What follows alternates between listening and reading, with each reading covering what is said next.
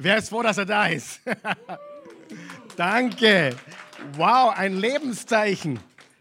Übrigens, vielleicht wird das jemanden erheitern. Wir haben ja heute den ersten Advent. Die Adventszeit ist die Weihnachtszeit. Advent bedeutet Ankunft. Das heißt, wir feiern äh, jeden dieser Sonntage hintereinander die Ankunft Gottes in dieser Welt. Gott hat uns sein Gesicht gezeigt. Ist das nicht gewaltig? Gott hat uns gezeigt, wer er ist, wie er ist. Er hat uns quasi sein Gesicht gezeigt, indem er Mensch geworden ist durch Jesus Christus, durch den Sohn Gottes. Und heute ist noch keine Weihnachtsbotschaft. Allerdings ist ja jede Botschaft, die von Jesus handelt, eine Weihnachtsbotschaft. Aber vor allem habe ich schon die Botschaft für den Heiligen Abend fertig. Ich werde am Heiligen Abend, da werden wir uns nicht hier treffen, äh, das ist nämlich ein Freitag, wenn ich mich richtig erinnere. Ein Freitag ist das, der Heilige Abend. Da werde ich eine Videobotschaft bringen, extra für Weihnachten. Und der Titel, die Predigt ist schon fertig, ich habe sie extra für unseren Bundeskanzler geschrieben, nämlich der Titel der Botschaft Ungemütliche Weihnachten.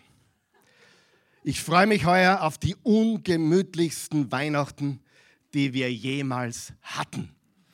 Und ich bete für alle Menschen in unserem Land, nicht nur für die Ungeimpften, für die Geimpften, für die Zögerer, für die Verweigerer, für die Verschwörungstheoretiker, für alle bete ich, dass sie ungemütliche Weihnachten haben, bis sie sich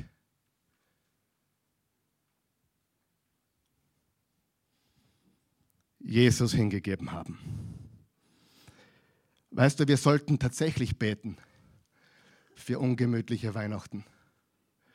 Ich werde keine ungemütlichen Weihnachten haben, weil mein Weihnachten hängt niemals ab von äußeren Umständen. Mein Weihnachten ist nicht abhängig von dem, was die Regierung sagt oder nicht.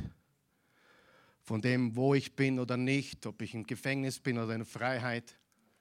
Mein Weihnachten ist ein Fest der Freude. Da können Sie mich einsperren, wohin Sie mich wollen. Mein Herr regiert in meinem Herzen. Die Freude am Herrn ist meine Kraft. Und ich möchte euch jetzt schon ermutigen, diese Weihnachtsbotschaft heuer wird wirklich eine sehr kraftvolle Botschaft werden. Freitag, heiliger Abend.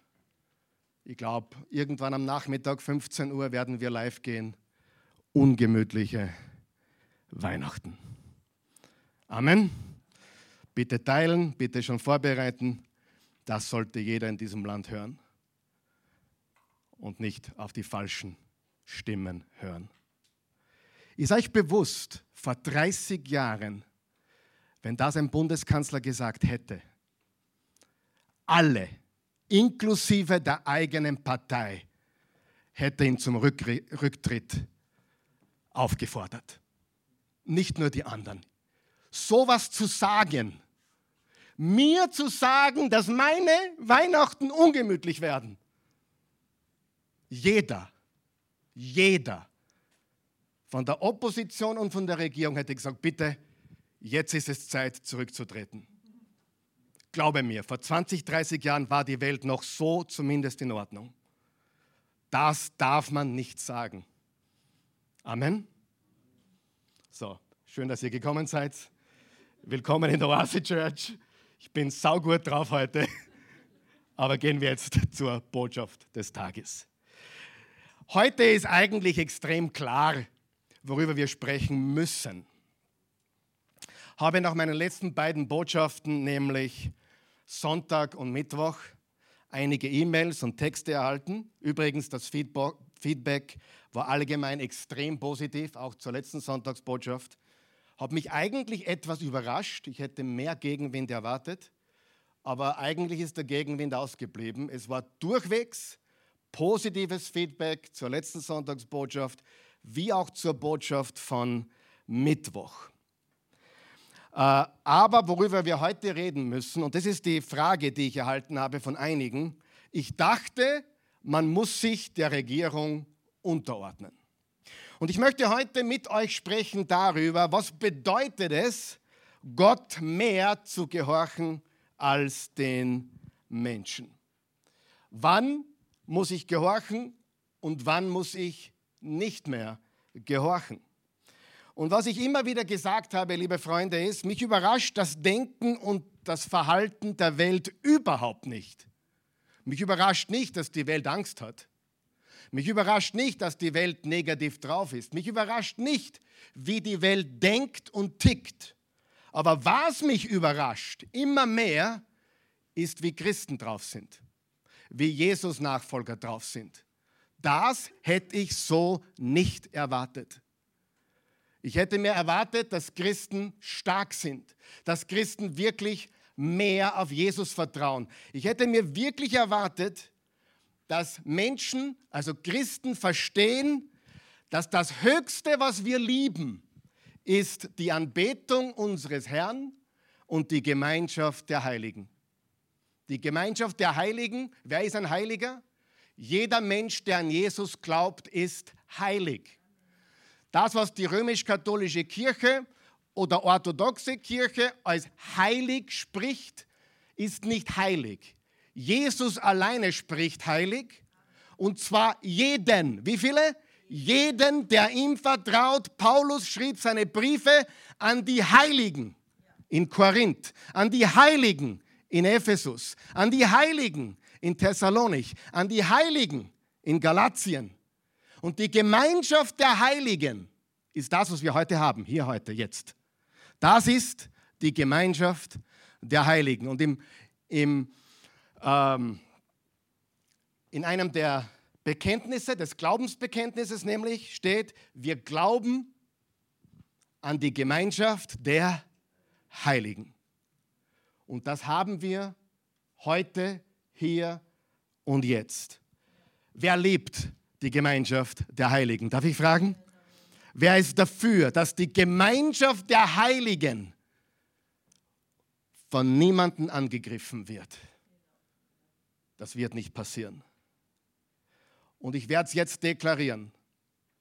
Diese Türen hier bleiben offen. Ich weiß nicht, was die Regierung noch alles machen möchte, aber diese, diese Türen hier bleiben geöffnet. Wir diskriminieren nicht. Jeder ist willkommen. Jede Hautfarbe, jedes Geschlecht. Jeder Mensch ist hier willkommen. Ungeimpft, geimpft, Zögerer, Verschwörungstheoretiker, alle sind willkommen hier. Auch unsere Bundesminister sind willkommen, wenn sie sich hertrauen. Die Gemeinschaft der Heiligen Darauf bestehen wir. Es ist das biblische Gebot Jesu. Versammelt euch. Hebräer 10, Vers 25. Wo zwei oder drei versammelt sind in meinem Namen, da bin ich mitten unter ihnen.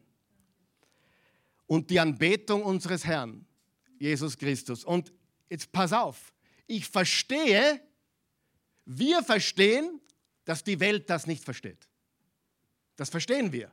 Ich verstehe, dass die Welt das nicht verstehen kann.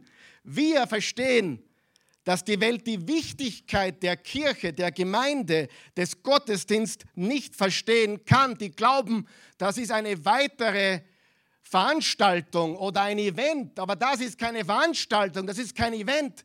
Das ist die Gemeinschaft der Heiligen.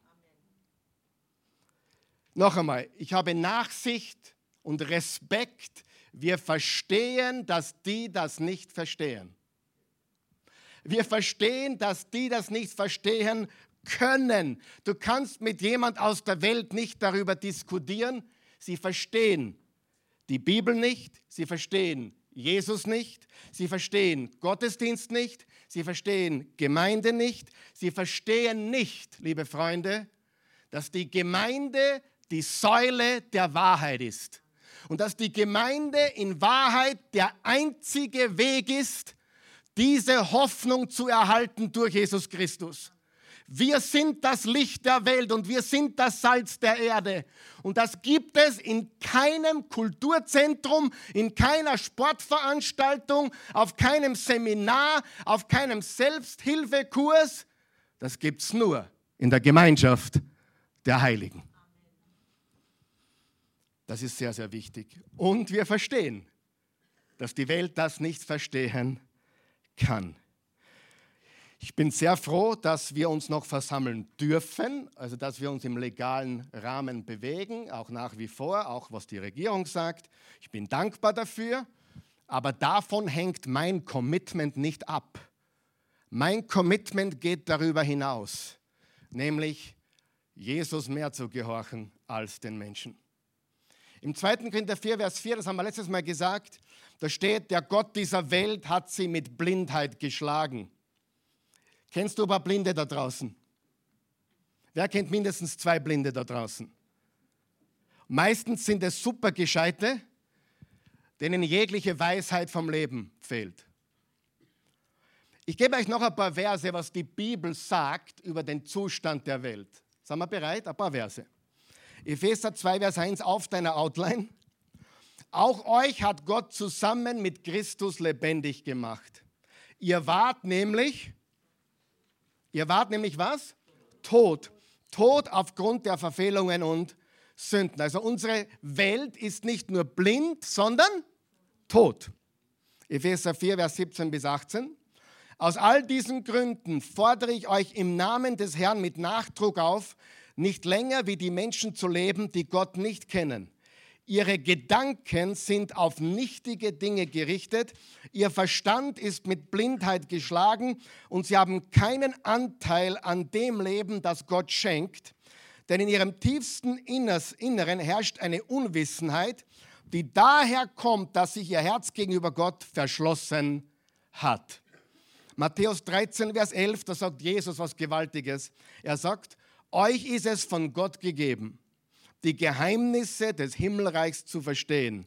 Ihnen ist es nicht gegeben.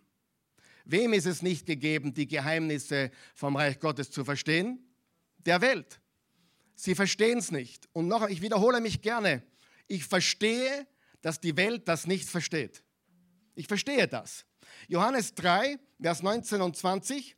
Das Licht ist in die Welt gekommen aber die Menschen liebten die Finsternis mehr als das Licht, denn ihre Taten waren böse. Wer Böses tut, scheut das Licht. Er kommt nicht ans Licht, damit seine Taten nicht aufgedeckt werden. Aber mach keinen Fehler, mein Freund. Alle unsere Taten werden eines Tages aufgedeckt werden. Es wird sichtbar werden, was im Unsichtbaren, im Geheimen geplant und geschmiedet wurde. Im 1. Korinther 1, Vers 18 steht, die Botschaft vom Kreuz, jetzt pass auf, was hier steht. Die Botschaft vom Kreuz ist nämlich für die, die ins Verderben gehen, eine Dummheit. Aber für uns, die gerettet werden, ist sie Gottes Kraft. Wundert es uns, dass sie blind, tot, ihre Gedanken sich nichtigen Dingen zuwenden und das Kreuz die Botschaft von Jesus Christus als Dummheit betrachten? Wundert uns das? Nein, das wundert uns überhaupt nicht. Denn das ist der Zustand dieser Welt. Das ist die göttliche Diagnose vom Zustand dieser Welt. Und das waren nur einige von unzähligen Versen, die genau dasselbe sagen. Sie, sie sind blind, sie sehen nicht, sie sind töricht, sie verstehen nicht, sie sind tot, sie haben das ewige Leben nicht. Sie sind blind, tot und abgeschnitten vom Leben.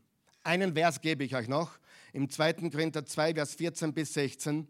Ein natürlicher Mensch kann nicht erfassen, was vom Geist Gottes kommt. Was ist ein natürlicher Mensch? Ein fleischlicher Mensch, ein, ein weltlicher Mensch. Kann nicht erfassen. Sag einmal, kann nicht. Kann nicht. Kann ich. Da müssen wir sogar barmherzig sein. Da müssen wir sogar erbarmen sein. Was sollten wir mit diesen Menschen tun? Für sie beten. Was betest du für deine Leute, die blind sind, die nicht sehen können? Du betest, dass ihnen die Augen aufgemacht werden. Und dann können sie auch singen wie wir, Amazing Grace. I once was blind, but now I see. Dass da nicht um diese Augen geht, ist uns klar, oder? Da geht es um die Augen des Geistes, des Verstandes, der Weisheit Gottes. Pass auf, er hält es für Unsinn und kann nichts damit anfangen, weil es eben durch den Geist durch den Geist Gottes beurteilt werden muss. Doch ein geistlicher Mensch, wie viele geistliche Menschen haben wir hier? Wer gehört zu Jesus? Ein geistlicher Mensch kann das alles richtig beurteilen. Wow. Er selbst aber bleibt allen anderen ein Rätsel. Wer ist auch manchen Menschen ein Rätsel? Ich bin manchen Menschen ein absolutes Rätsel. Nicht nur, dass sie mich nicht verstehen, sie bocken mich überhaupt nicht. Wundert mich das? Keineswegs. Warum? Sie verstehen es nicht. Sie verstehen Bibel nicht, sie verstehen Jesus nicht, sie verstehen Gemeinde nicht, sie verstehen Erlösung nicht, sie verstehen, warum wir uns versammeln nicht. Stimmt das oder nicht? Absolut, sie verstehen es nicht. Er selbst aber bleibt allen anderen ein Rätsel. Denn wer kennt schon die Gedanken des Herrn, dass er ihn belehren könnte? Jetzt pass auf, unterstreicht ihr die nächsten Worte. Aber wir haben die Gedanken des Christus. Unterstreichen wir das und sagen wir es laut. Aber wir haben die Gedanken des Christus. Und woher nehmen wir die Gedanken des Christus? Aus seinem Wort, aus der Bibel. Wir haben die Gedanken Jesu Christi, wir haben den Sinn Christi, wir verstehen die Geheimnisse seines Reiches. Wir erwarten nicht, dass die Welt uns versteht. Wir erwarten nicht, äh, dass die Welt versteht, wie wichtig Gemeinde ist, wie einzigartig die Botschaft ist, die wir verkündigen, die alleine Menschen retten kann. Die Welt glaubt, wir sind eine von vielen Religionen und das ist überhaupt nicht so. Wir sind keine Religion. Die Welt glaubt, wir sind eine Religion. Wir sind Gläubige an Jesus Christus. Wir sind Jesus-Nachfolger. Das ist keine Religion. Religion per Definition bedeutet, einen Weg zu finden, bei Gott gerecht zu werden. Und das kann niemand. Das ist per Definition, was Religion ist.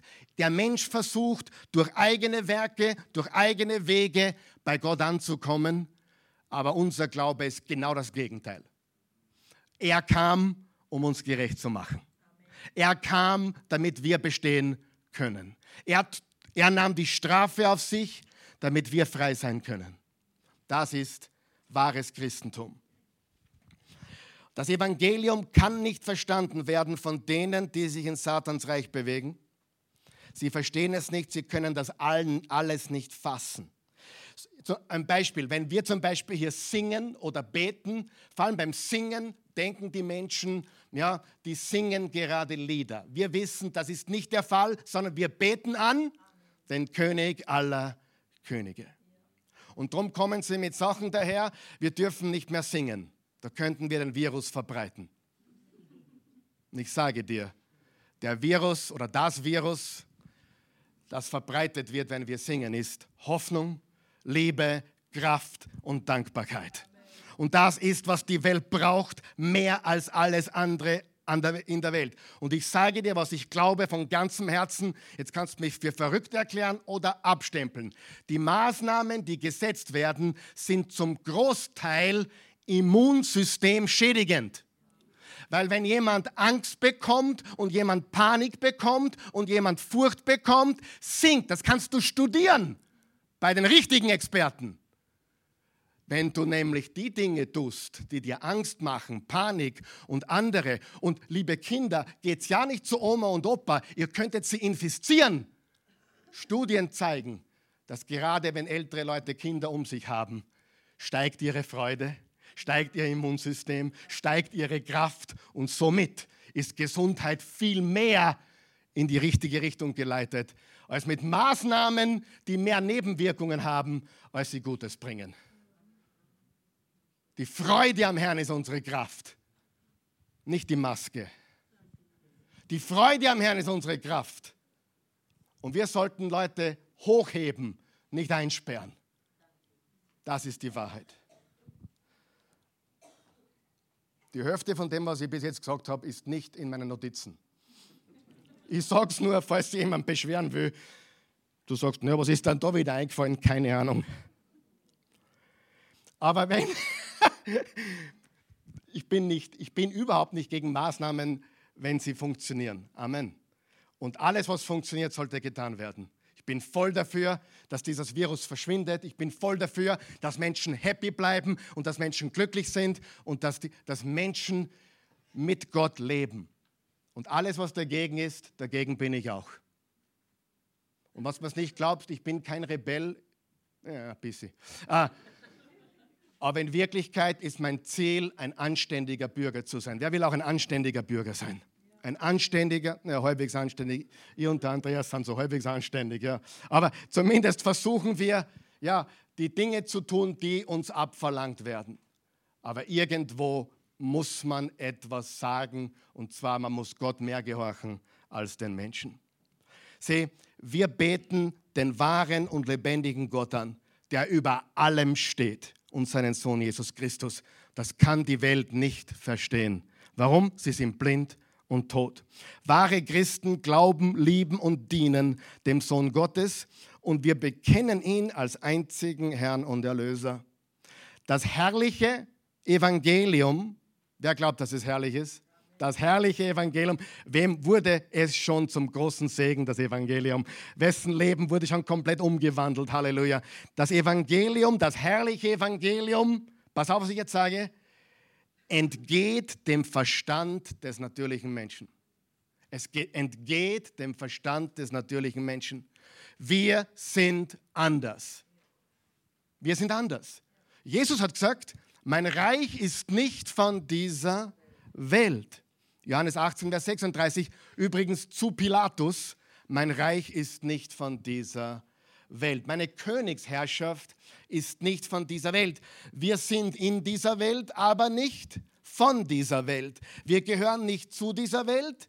Wir haben einen König und der ist von einer anderen Welt und diesem König haben wir Folge zu leisten. Und deshalb nennen wir uns Jesus Nachfolger. Halleluja. Im äh, 2. Korinther 10, Vers 5 steht, und wir reißen allen menschlichen Hochmut nieder, der sich gegen die wahre Gotteserkenntnis auflehnt. Das ganze selbstherrliche Denken nehmen wir gefangen, damit es Christus, Christus gehorsam wird. Was nehmen wir gefangen? Selbstherrliches Denken. Und wem ordnen wir unser Denken unter? Jesus Christus und dadurch sind wir ihm gehorsam. Wir bringen Wahrheit, um Lüge zu zerstören. Und genau das haben die ersten Jesus-Nachfolger getan. In Apostelgeschichte 5, Vers 29 steht, Petrus und die anderen Apostel erwiderten, alle zeitgleich, alle elf, Entschuldigung, alle zwölf. Der Matthias war auch dabei.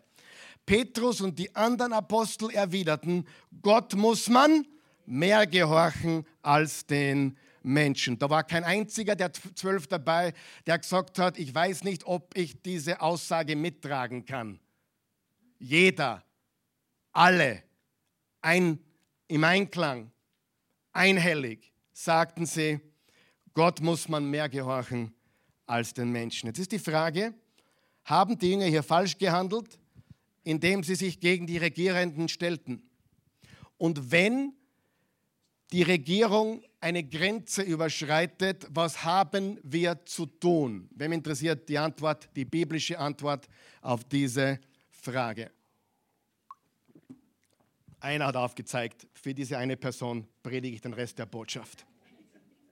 Wenn die, wenn die Regierung eine Grenze überschreitet. Lesen wir mal den Text, den ich bei jedem, jedes E-Mail, und es war eine Handvoll diese Woche, die ich bekommen habe, die gefragt hat, ja, was ist mit Regierung unterordnen? Alle haben in diesem E-Mail Römer 13 beigefügt und wollen darauf eine Antwort. Und diese Antwort gebe ich heute. Römer, Römer 13, Vers 1. Jeder soll sich den Trägern der staatlichen Gewalt unterordnen. Denn alle staatliche Gewalt kommt von Gott. Und jede Regierung ist von Gott eingesetzt. Wer sich daher der staatlichen Gewalt widersetzt, stellt sich gegen die von Gott eingesetzte Ordnung und wird zu Recht bestraft werden. denn wer Gutes tut, hat von den Regierenden nichts zu befürchten. Da bin ich mir nicht mehr so sicher. Das hat nur der, der Böses tut. Wenn du also nicht in Furcht vor der Regierung leben willst, dann tue Gutes und du wirst von ihr gelobt werden. Sie steht ja zu deinem Besten im Dienst Gottes. Hast du das gelesen? Sie steht zu deinem Besten im Dienst Gottes. Zwischenfrage. Wer glaubt, so sollte es sein? Wer würde sich freuen über eine Regierung, wo es so ist? Die Regierung wird hier genannt Dienerin Gottes. Sie steht da zu deinem Besten im Dienst Gottes. Tust du aber Böses, hast du allen Grund, sie zu fürchten. Schließlich ist sie nicht umsonst die Trägerin von Polizei und Strafgewalt. Auch darin ist sie Gottes Dienerin. Hallo? Gottes Dienerin. Sie zieht den Schuldigen zur Verantwortung und verstreckt damit das Urteil des göttlichen Zorns. Es ist also notwendig, sich dem Staat unterzuordnen, nicht nur aus Angst vor Strafe, sondern wegen des Gewissens. Unterstreicht ihr bitte Gewissens. Sehr wichtig, das Wort Gewissen. Deshalb zahlt ihr ja auch Steuern. Steuern müssen wir immer bezahlen. Ob dir gefällt, was die Regierung macht oder nicht, wenn du hier leben willst, das hast du zu bezahlen. Denn die Beamten sind Gottes Diener und haben sich berufsmäßig damit zu befassen. Gebt jedem, was ihm zusteht, Steuer, dem die Steuer, Zoll, dem der Zoll, Respekt, dem Respekt und Ehre, dem Ehre gebührt. Amen. Wort des lebendigen Gottes. Was hat Jesus gesagt? Gebt dem Kaiser, was des Kaisers ist, aber gebt Gott, was Gottes ist. Was haben die Apostel gesagt? Man muss Gott mehr gehorchen als den Menschen. Und das haben sie zu den Regierenden gesagt. Also wir haben hier entweder einen Widerspruch oder wir müssen das Ganze richtig auslegen. Aber fangen wir damit an, wo wir alle einer Meinung sind, oder? Wir sollten alle gute Bürger sein, ja oder nein? Ja. Wer glaubt, dass wir alle gute Bürger sein sollten? Und wer glaubt auch, dass die Regierung normalerweise zu unserem Besten uns dienen sollte? Das wäre, wie es sein sollte. Aber wir leben in einer Welt voller gefallenen Menschen, voller Sünde, voller Unrecht, voller Korruption. Und wir Bürger, wir normalen 0815 Bürger, sollten gute Bürger sein, wir sollten gerechte Bürger sein, wir sollten aufrechte und aufrichtige Bürger sein, wir sollten die besten Mitarbeiter sein, die der Chef je gesehen hat. Und wir sollten der beste Chef sein, den die Mitarbeiter je gesehen haben. Wir sollten gute Bosse und gute Mitarbeiter sein.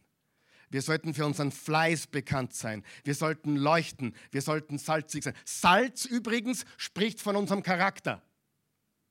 Licht spricht von der Wahrheit, die wir verbreiten. Salz ist der Charakter, Licht ist das, was aus unserem Mund kommt. Du kannst nicht sagen, ich, ich tue nur Gutes, aber sag nichts, das wird nicht funktionieren. Es gibt Menschen, die nicht an Jesus glauben, die sind bessere Menschen als du. Wir müssen im Zuge des Lichtseins auch die Wahrheit sagen. So. Wir suchen Frieden. Wer ist auch dafür, dass wir Frieden suchen?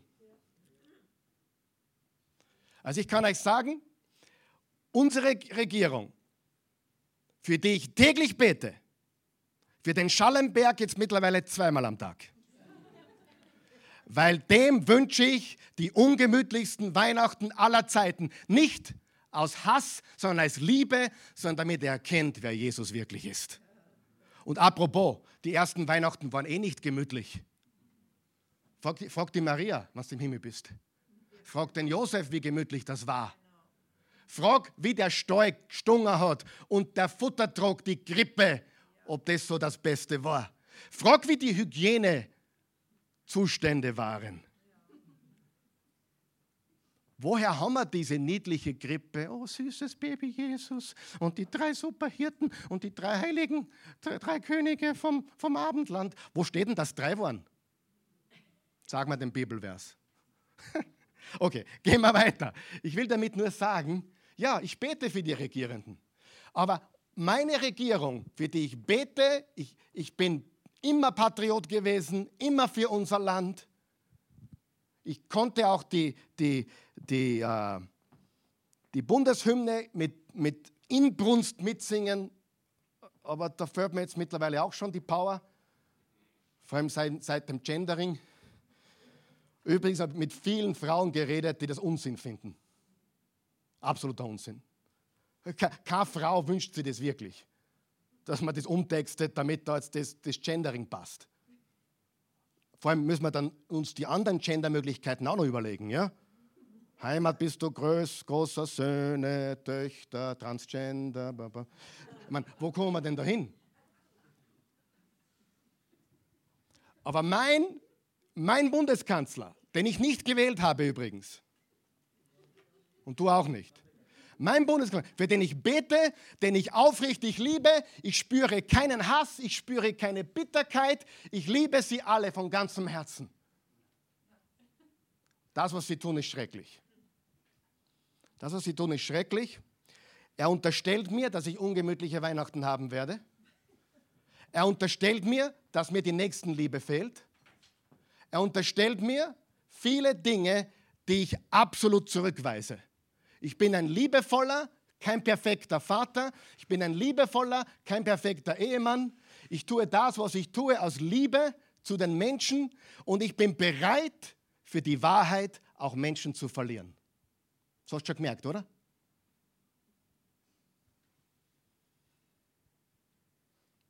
Aber ich werde ungemütliche Weihnachten haben. Ich bin Teil des Problems und habe keine Nächstenliebe. Das ist eine Chutzpe. Wisst ihr, was ein Chutzpe ist? Darf ich es euch erklären? Wenn jemand vor deine Eingangstür hinmacht, dann ist das eine Frechheit. Wenn er hinmacht, anleitet und sagt, bitte wegwischen, ist das eine Chutzpe. Eine Chutzpe ist die Steigerung von Frechheit. Wie kann jemand wissen, wie es mir zu Weihnachten gehen wird? Wer kann sich dieses Urteil äh, überhaupt erlauben? Halleluja, willkommen in der Oase Church. Wir leben die Menschen. Wir sollten gute Bürger sein. Wir sollten Friedensstifter sein. Übrigens, darf ich noch ein Mythos aufklären? Jesus hat nicht gesagt, selig sind die Friedenhalter, sondern die Friedenstifter. Sie, die meisten von uns wollen lieber nichts sagen, dass der Friede bleibt. Was für Friede ist denn das? Jesus hat gesagt, sei nicht ein Friedenhalter, sondern ein Friedenstifter. Frieden stiften ist immer aktiv. Du gehst auf jemanden zu, der böse auf dich ist, oder du auf ihn oder sie. Frieden stiften kostet immer etwas, nämlich Überwindung. Frieden halten, oh, ich sage lieber nichts, damit niemand, ich will mit niemandem anecken. Das ist ein Scheinfriede, der gehalten wird. Jesus sagt, ich bin ein Friedensstifter und darum hat er in die Wahrheit hineingesagt. Und er sagt, selig sind die Friedensstifter. Großer Unterschied. Weißt du, die scheinheiligsten Menschen sind die, die glauben, sie tun Gutes und wegschauen. Oder sie glauben, sie tun Gutes und sagen lieber nichts, damit niemand was Böses sagen kann. Ich sage weder so oder so, damit niemand sagen kann, ich habe so oder so gesagt. Freunde, wir haben eine Verantwortung dem Staat gegenüber, ja? Ja oder ja? Wir haben eine Verantwortung dem Staat gegenüber. Wir sollten aufrechte Bürger sein, wir sollten Friedensstifter sein, wir wollen nie Teil des Problems sein. Wir wollen Teil der Lösung sein, ja? Wir wollen die Besten sein in dem, was wir tun. Wir wollen das Beste geben, wenn wir Krankenschwester sind, dann wollen wir das Beste geben in unserer Abteilung, richtig? Wir wollen das Beste tun, das Beste geben. Wir, die Leute sollten uns fragen, hey, warum bist du so outstanding? Warum bist du ein Kellner, der doppelt so viel Trinkgeld kriegt wie der andere? Warum bist du so gut drauf? Warum bist du so nett zu diesen Menschen? Das beste Beispiel in der Bibel, es gibt so viele Beispiele, dass ich drei, drei vier, fünf Botschaften bräuchte, aber das beste Beispiel in der Bibel ist unser Freund Daniel. Sag einmal Daniel. Ich erzähle kurz vom Daniel. Er war eine unglaubliche Bereicherung für Babylon und dessen König. Und er war später für Darius, den Meder, eine unglaubliche Bereicherung. Und der lebte nicht in einer Demokratie, der lebte in einer Autokratie, also in einer Diktatur. Und er war der beste Mitarbeiter, der beste Geschäftsführer, der beste, den sich der König je wünschen hätte können. War es richtig von Daniel, alles zu geben für diesen heidnischen, egozentrischen, selbstherrlichen, selbstsüchtigen Diktator? War es das Richtige, sein Bestes zu geben? Ja und nochmal ja. War es richtig, als er dann, äh, als ihm das Beten verboten wurde, dass er trotzdem gebetet hat? War es richtig oder falsch? Was war das Ergebnis? Löwengrube.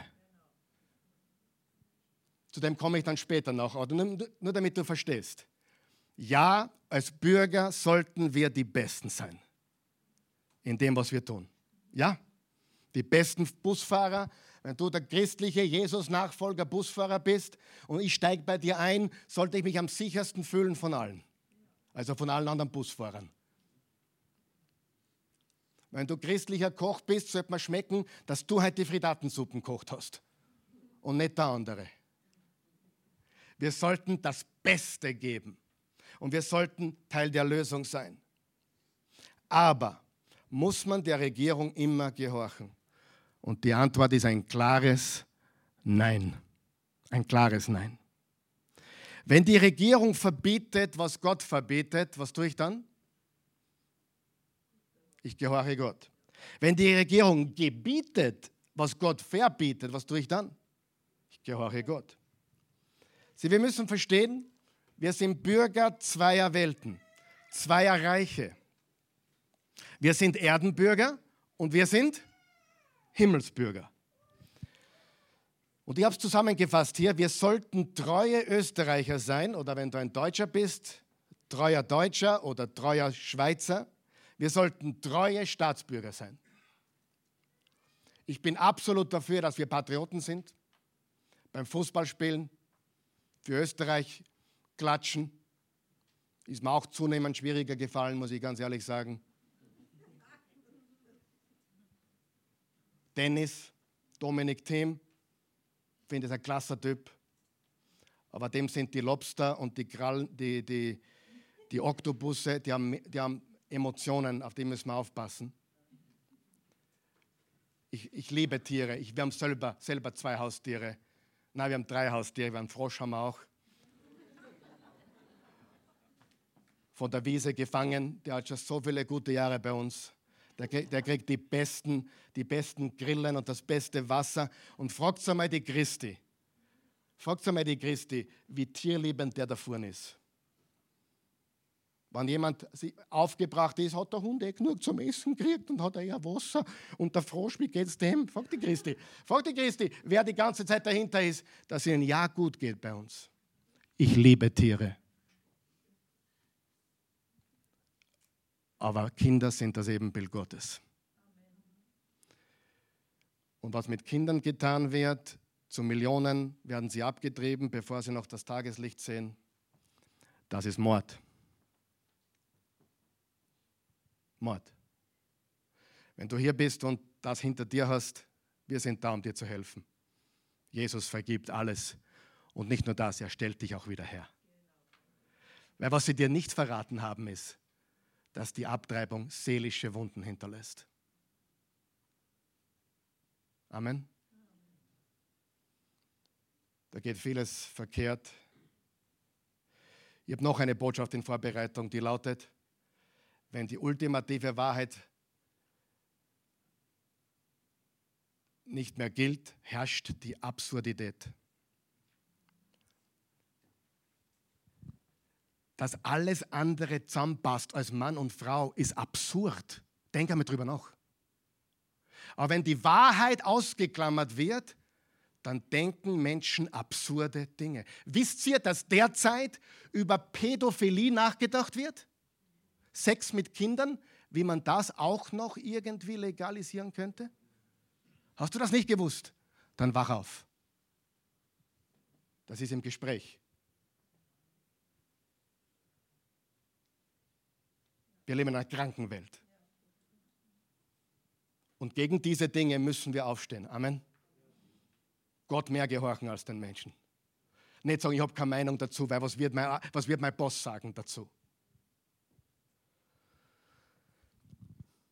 Wir sind Bürger zweier Welten. Wir sind Österreicher hier in Wien, die meisten von uns sind Österreicher und Himmelsbürger, wenn du Jesus gehörst.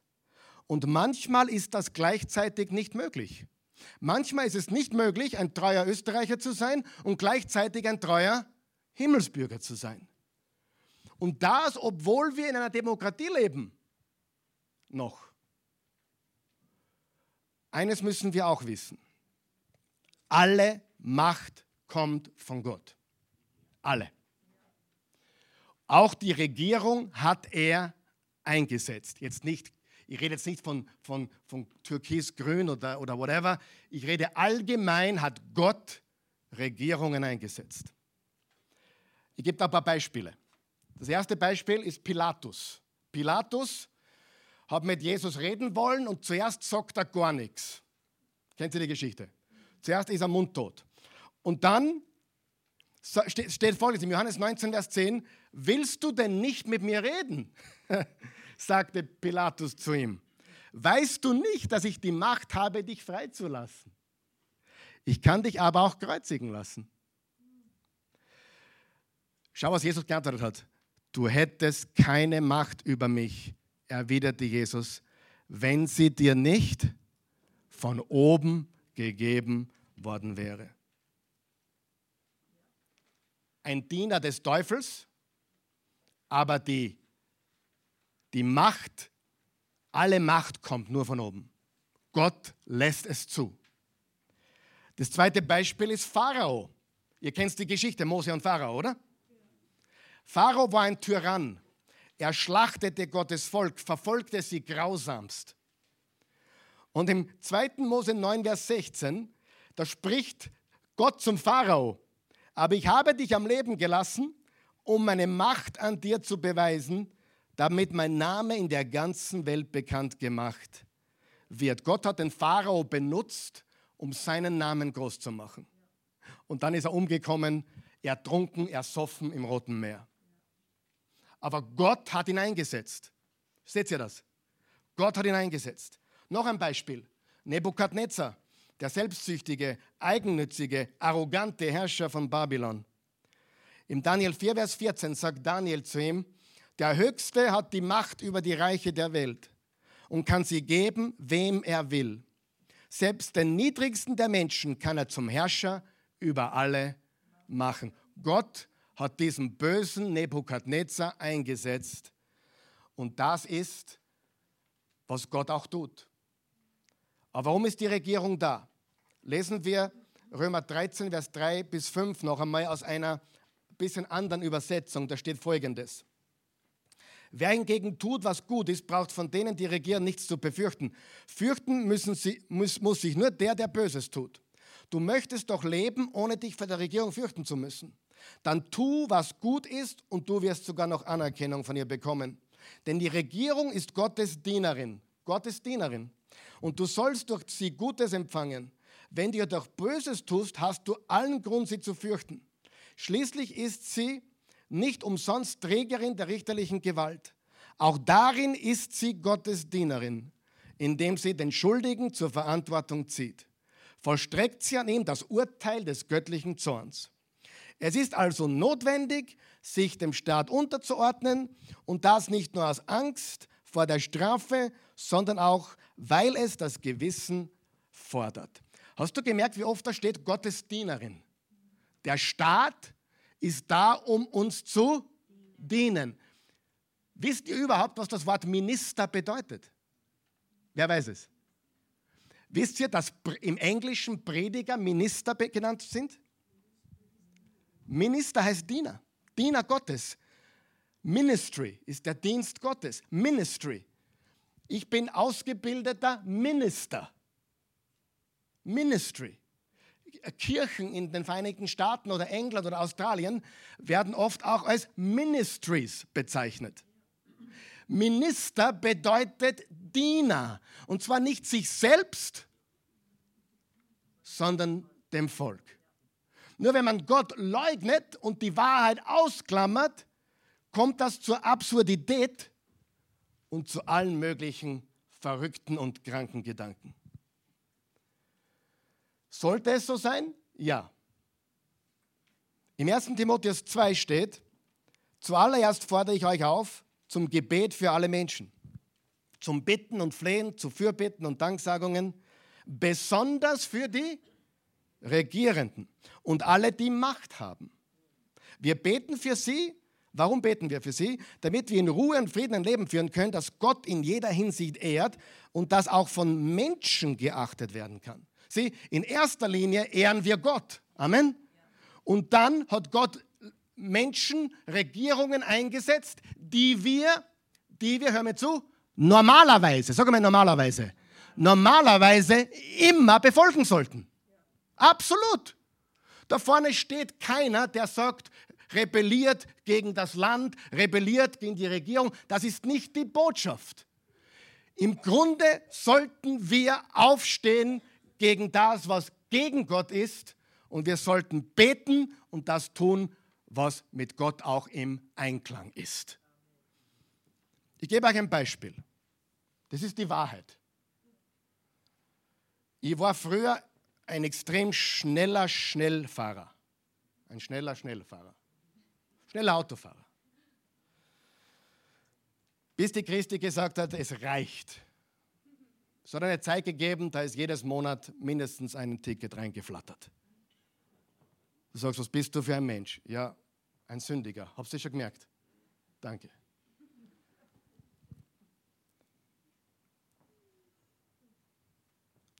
Und ich bin nicht zimperlich und, und hin und wieder wurde auch aufgehalten und ich habe den Polizisten ein bisschen segiert. Heute schäme ich mich dafür. Beim letzten Mal, wo der Polizist mich aufgehalten hat, weil ich ein bisschen zu schnell gefahren bin, habe ich ihm das Geld in die Hand gedrückt, das er von mir wollte, und gesagt, Herr Polizist, ich möchte mich bei Ihnen bedanken, dass Sie Ihre Arbeit zuverlässig machen bin zu schnell gefahren und sie haben das Richtige getan. Danke. Der hat geschaut und wollte mir fast Geld zurückgeben.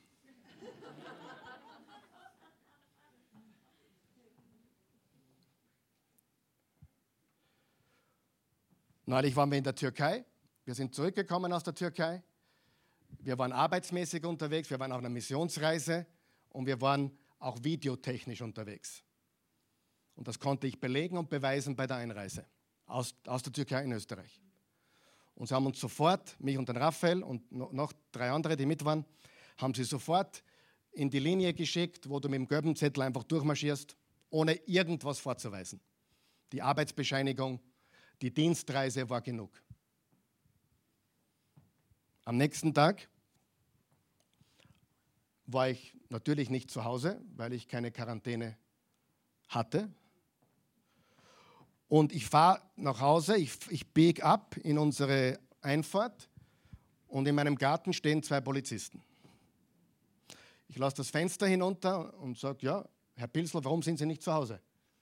Sage ich, warum soll ich? Sie sind in Quarantäne. Dann bin ich ausgestiegen und habe ihnen gesagt, dass das nicht so ist und dass sie sich besser bei der Behörde erkundigen sollten, um den wahren Zustand. Und ich war halbwegs freundlich. Und dann bin ich ihm näher gekommen und er sagte, bitte nehmen Sie Abstand. Und dann habe ich ihn höflich gebetet, unser Grundstück zu verlassen. Und er hat gemeint, das braucht er nicht. Sage ich doch, das ist eigentlich, was Sie tun müssen. Das ist mein Grundstück. Sie haben hier kein Recht, einfach hereinzuwandern. Hat er dann getan. Und dann habe ich noch gesagt, das ist nichts Persönliches gegen Sie, das ist nur, wo wir stehen mit dieser Regierung. Und Sie haben mir recht gegeben, Sie haben mich sogar, Sie haben alle zwei, eine junge Dame und ein Mann, haben mehr oder weniger gesagt, ja, eigentlich haben Sie recht. Eigentlich haben sie recht. Das ist nicht rechtens, was hier passiert. Wir sollten gute Bürger sein. Aber wir sollten uns die Dinge, die nicht in Gottes Plan sind, auch nicht gefallen lassen. Wir sollten für sie beten. Wo war ich stecken geblieben? Vers 3, das ist gut und es gefällt Gott, unserem Retter. Er will ja, dass alle Menschen gerettet werden und die Wahrheit erkennen. Denn es gibt nur einen Gott und nur einen Vermittler zwischen Gott und den Menschen. Das ist Jesus Christus, der Mensch wurde. Ein guter Jesus-Nachfolger ist ein guter Himmelsbürger und ein guter Erdenbürger. Er soll die Familie, er soll die Arbeit, er soll auch in der Gesellschaft eine Bereicherung sein und nicht das Gegenteil. Und im Vers 5 von Römer 13 haben wir noch gelesen, dass wir ein Gewissen haben. Und darauf spricht auch Paulus an in der Apostelgeschichte 24. Deshalb bemühe ich mich auch immer vor Gott und den Menschen, ein reines Gewissen zu haben. Und da steht er vor Herodes Agrippa. Und wann muss ich der Regierung ungehorsam sein? Es gibt drei Dinge. Schreibt er dir bitte auf.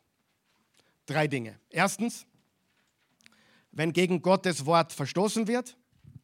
Zweitens, wenn es moralisch falsch ist. Und drittens, wenn es gegen mein Gewissen geht. Über Ampel und, und Gurt braucht man nicht diskutieren, oder? Das ist Befehl und das, Bef das machen wir gerne. Jetzt gebe ich euch zum Abschluss noch ein paar Beispiele von zivilen Ungehorsam. Seid ihr bereit? Wer kennt die Geschichte von Pharao und Mose? Was hat der Pharao gesagt? Er hat ein Gesetz erlassen und gesagt, Hebammen, er hat die Hebammen zu sich zitiert, Hebammen, alle Jungs, die von den Israelitinnen auf die Welt gebracht werden, müsst ihr sofort töten. Das war das Gesetz. Wer, wer, wer ist jetzt meiner Meinung, dass man sagt, nein, da machen wir nicht mit. Im 2. Mose 1, Vers 17 steht, aber die Hebammen fürchteten, sagen wir es gemeinsam, wem fürchteten sie? Sie fürchteten Gott mehr als wen? Den Pharao. Sie fürchteten Gott und befolgten den Befehl des ägyptischen Königs nicht. Sie ließen die Jungen am Leben. Halleluja für Moses, oder? Moses, let live Moses. Moses. Da gibt es übrigens nur jemanden, der auch die Kinder töten wollte. 1500 Jahre später in Bethlehem. Wie hat der geheißen? Herodes, Herodes der Große und, und Jesus. Und sie flohen nach Ägypten. Die Hebammen sind ein gutes Beispiel, oder? Sie haben dem Ägypter nicht gehorcht, sondern Gott. Zweitens Daniel, gehen wir zurück. Du sagst, ja, da geht es um Mord. Das ist ja verständlich. Aber bei uns geht es ja nicht um Mord. Da geht es ja um nur den Körper, was du dir gibst in den Körper. Das ist ja, das, das, das ist ja was anderes. Danke für die Frage, den Einwand. Gehen wir zum Daniel, Seid ihr bereit, die Bibel lesen, die, Bibel sprechen zu lassen? Drei, lange, drei Jahre lang sollten die jungen Leute ausgebildet werden. Also Nebukadnezar hat Jerusalem äh, zerstört, hat, die, die, also ein, hat dort äh, quasi die, die Juden mitgenommen und darunter war Daniel und viele junge Leute. Und drei Jahre lang sollten die jungen Leute ausgebildet werden, die Besten. Und danach in den Dienst des Königs treten. Der König ordnete an, dass sie von der königlichen Tafel mit Speise und Wein versorgt würden. Aber Daniel war fest entschlossen. Was hat der König angeordnet? Was sie essen sollen und was sie trinken sollen. Problem für den jüdischen Daniel, der ein Koscher-Diät hatte. Was macht jetzt der Daniel, der gehorsame, regierungstreue Daniel? Was macht er jetzt? Aber Daniel war fest entschlossen, sich nicht mit der Tafelkost des Königs zu verunreinigen. Deshalb bat er Aschpenas, das ist der Hofbeamte, dass er nicht gezwungen würde, sich vor Gott unrein zu machen. Gott sorgte dafür, Halleluja. Und ich übrigens glaube ich, dass auch für uns sorgt. Gott sorgte dafür, bitte, hab keine Angst. Gott sorgte dafür, dass der oberste Hofbeamte Verständnis für ihn zeigte. Allerdings sagte er zu Daniel, ich fürchte meinen Herrn, den König, weil er selbst bestimmt hat, was ihr essen und trinken sollt. Wenn er merkt, dass ihr schlechter ausseht als die anderen jungen Leute, lässt er mir den Kopf abschlagen. Frage, wen fürchtete der Hofbeamte? Den König. Wen fürchtete Daniel? Gott allmächtig. Wer, wer ist am Ende besser dagestanden? Daniel und sein Gott. Richtig? Freunde, da geht es nicht um Mord, da geht es um seinen Körper. Hast du das verstanden? Da geht es nicht um bei Rot stehen bleiben oder nur 130 auf der Autobahn fahren. Diese Vergleiche sind sowas von schwach. Diese Menschen, alle, diese Obergescheiden, die das bringen, die haben eines nicht verstanden. Wer den Körper gemacht hat und wem er gehört. Und darum können sie so einen Unsinn reden. Übrigens, wenn du dich impfen lassen willst und total überzeugt bist, dann tu es. Wenn nicht, tu es auf keinen Fall. Im Römer 14 steht, alles, was nicht aus Glauben kommt, ist Sünde. Ich habe natürlich meine private Meinung dazu, ob das Ganze gut ist oder nicht. Das ist aber nicht mein Job, das jetzt zu sagen. Aber ich sage dir, dass du niemals etwas tun solltest gegen dein Gewissen. Und das haben wir im Römer 13, Vers 5 hier drinnen, dass wir der Regierung Folge leisten wegen unserem Gewissen. Wir wissen das doch, wenn wir mit 180 auf der Autobahn dahin fahren, puh, schlechtes Gewissen, richtig? Und wenn, wenn du 130 Grusen tust auf der rechten Spur, hey, alles gechillt, oder? Aber wenn du mit 100 aus dahin fährst, ah, ständig, also mir geht es so, wo ist der nächste? Wir sollten unser Gewissen niemals vergewaltigen. Amen. Daher, der Körper gehört Gott. Der Körper ist das Ebenbild. Also er hat ihn dir gegeben, er ist der Tempel Gottes und du bist das Ebenbild Gottes und dein Körper gehört Jesus. Römer 12, Vers 1, wir sollten unseren ganzen Körper vor ihm hinbringen. Fokus auf Jesus. Und Daniel hat gesagt, ich kann das nicht essen, weil mein Gott hat mir aufgetragen, ich soll koscher essen. Und ich kann nicht mich beteiligen am Buffet des babylonischen Königs. Ich weiß nicht, was da alles drin ist. Ich weiß nicht, wem es geweiht ist und mein Gewissen lässt es nicht zu. Punkt. Und Gott sagt, das ist korrekt. Amen. In Daniel 6, Vers 11 haben wir die Löwengrube. Als Daniel erfuhr, dass der Erlass abgefasst worden war, ging er in sein Haus. Der Erlass war, 30 Tage durfte niemand beten, außer den König anbeten. Dann steht, als Daniel erfuhr, dass der Erlass abgefasst worden war, ging er in sein Haus. Im Obergeschoss hatte er, offenbar Fenster, hatte er offene Fenster in Richtung Jerusalem. Dreimal täglich kniete er dort nieder, um seinen Gott zu preisen und seine Bitten vor ihn zu bringen. So tat er es auch jetzt.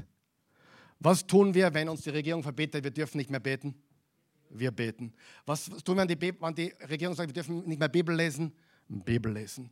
Was tun wir, wenn die, wenn die Bibel, wenn die Regierung sagt, ihr dürft nicht nur mehr zwei Kinder haben? Seid fruchtbar und vermehret euch und füllet die Erde. Uh, ich werde demnächst einmal eine Predigt machen über diese Tendenz jetzt, immer weniger Kinder, um das Klima zu schützen. Prince Harry hat schon gesagt, er wird deswegen äh, nur zwei Kinder haben, weil er ja seinen Beitrag leisten will zum Klima. Weißt du, was die Bibel dazu sagt? Fünf Kinder, yes. Sechs Kinder, Noch besser. Sieben Kinder, jawohl. Acht Kinder, eins geht noch. Und wenn du nur ein Kind willst, super, Amen.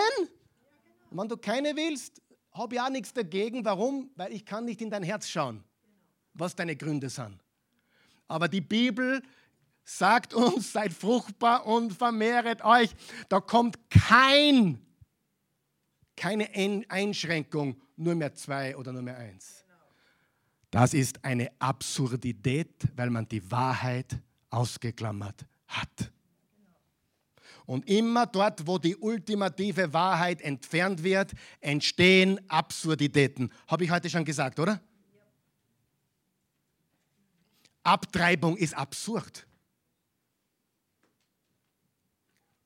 Es zerstört auch die Seele derer, die es tut, nicht nur das Kind. Zu sagen, ich will ein Mann sein, aber ich bin eine Frau oder umgekehrt, ist absurd. Eigentlich bedeutet das, Gott, du machst mich nicht in deinem Bilde, ich mache mich in meinem Bilde. Und ich glaube, die Transgender-Geschichte ist einer der satanischsten Dinge, die durchgehen derzeit. Eins der, eins der schlimmsten Dinge, die durchgehen. Weil du eingreifst in die Schöpfung Gottes. Ich glaube, damit fängt viel an.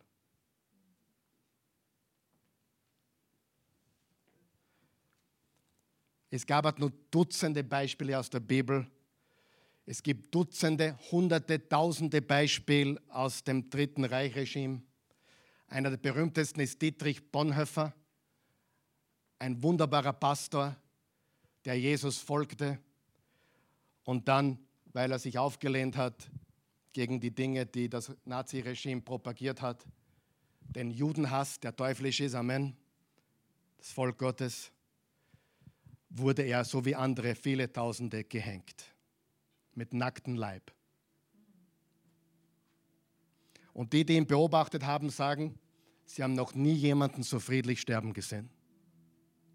Er war eins mit seinem Herrn. Freunde, mir ist nicht wichtig, was die Regierung sagt über mich. Mir ist auch nicht wichtig, was Menschen über mich sagen. Mir ist wichtig, was Jesus über mich sagt. Und er sagt, ich gehöre ihm. Jesus-Nachfolger sollten ein guter Bürger sein. Amen. Solange ein guter Bürger zu sein nicht bedeutet, ein schlechter Jesus-Nachfolger zu sein. Ich wiederhole das. Ein Jesus-Nachfolger sollte ein guter Bürger sein. Solange ein guter Bürger zu sein nicht bedeutet, ein schlechter Jesus-Nachfolger zu sein. Sehr geehrter Herr Bundeskanzler, ich bete für Sie jeden Tag und für die gesamte Regierung. Wir tun das auch heute hier in unserer Versammlung. Sie wissen nicht, was Sie tun. Und wir beten, dass Sie Jesus Christus kennenlernen, auf die Knie gehen und ihn anbeten. Wir wollen nur das Beste für Sie, für die gesamte Mannschaft. Wir möchten Sie liebevoll auffordern. Führen Sie Ihre Herde, Ihre Schafe in die Freiheit, wie Jesus es getan hat.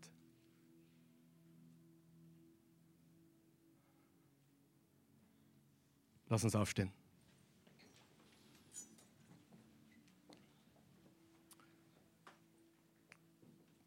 Gib dem Kaiser, was des Kaisers ist. Und gib Gott, was Gottes ist. Ich glaube, die allerwichtigste Frage heute ist, nicht, wie stehst du zur Regierung, sondern wie stehst du zu Gott.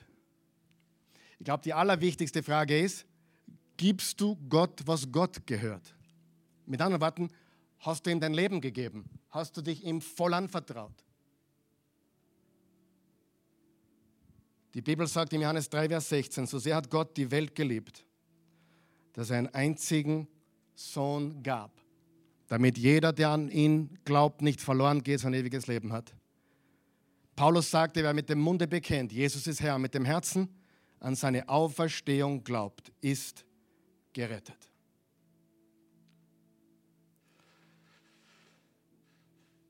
Wenn du dieses Angebot annehmen möchtest, das Angebot der Gnade und ewiges Leben, Dann bete mit uns. Vater im Himmel, ich komme zu dir. Im Namen von Jesus. Ich glaube an dich. Ich glaube, dass du für mich gestorben bist, begraben wurdest und auferstanden bist. Jesus, du lebst. Lebe jetzt in mir. Verändere mich. Mach mich neu. Danke, dass du meine Schuld getragen hast und alle meine Sünden vergeben hast. Ich gehöre jetzt dir und das kann mir niemand mehr nehmen. Egal was passiert, meine Treue gehört dir alleine. In Jesu Namen. Amen. Für alle hier, die Jesus bereits kennen, aber ihr spürt, dass mehr Druck da ist in der Welt. Und mit diesem Druck äh, gehen auch Ängste und Sorgen und, und Zweifel einher. Bitte hab keine Angst vor nichts und niemanden. Jesus ist mit uns, er ist auf unserer Seite.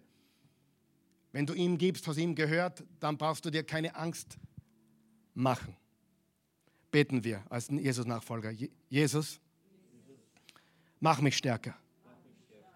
Nur in dir bin ich stark. Ich will dir gehören. Jeder Teil meines Lebens. Ich will dir geben, was nur dir gehört. Mein ganzes Leben. Statt Angst vertraue ich. Statt Zweifel zu haben, glaube ich dir. Ich verlasse mich auf dich. Du lässt mich sicher nicht fallen. Du sorgst für mich. Geist, Seele, Körper. Du sorgst für mich auch finanziell. Du bist mein Rundumversorger. Du schaust auf meine Kinder. Du schaust auf meine Brüder und Schwestern. Und dafür danke ich dir. In Jesu Namen. Amen.